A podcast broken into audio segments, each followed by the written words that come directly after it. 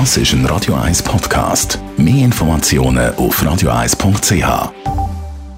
1. Unterstützt vom Kopfwehzentrum Irlande Zürich. www.kopfwww.ch Ein Tag vor dem Start der Fußball-EM geht es um die Wissenschaft im Zusammenhang mit dem Fußball. Jawohl, und zwar hat man an der Uni Frankfurt das mit dem Penalty mal ganz genau analysiert, wo beim Goal anzielen, um den Penalty eben versenken.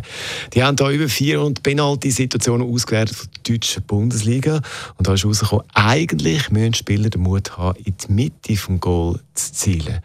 Jetzt kann man sagen, ja, aber gut, in der Mitte steht der Goalie als große Chance, dass er dort Bälle fangen kann. Aber in den meisten Fällen kommt der Goalie eben auf die eine oder andere Seite und lässt die Mitte offen. Die Bälle hat in der Regel 0,3 Sekunden bis zum Goal. Darum muss sich der Goalie gleichzeitig entscheiden, zusammen mit dem Penalty-Schützen oder der Prozess läuft gleichzeitig ab, in welche Richtung er soll jetzt gehen ob abfangen links oder rechts oder eben in der Mitte stehen bleiben. Mehr als die Hälfte der Goalie gehen in die Richtung von der stärkeren Schussseite von äh, dem, der Penalty schießt.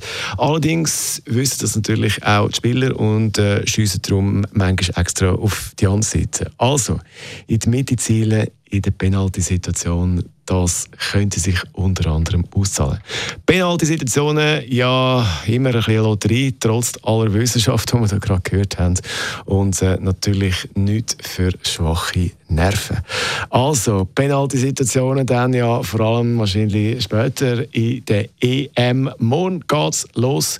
Und zwar äh, mit ersten Spiel. Die Schweiz dann ja am Samstag im Einsatz. Jimi Hendrix. Das ist ein Radio 1 Podcast. Mehr Informationen auf radio1.ch.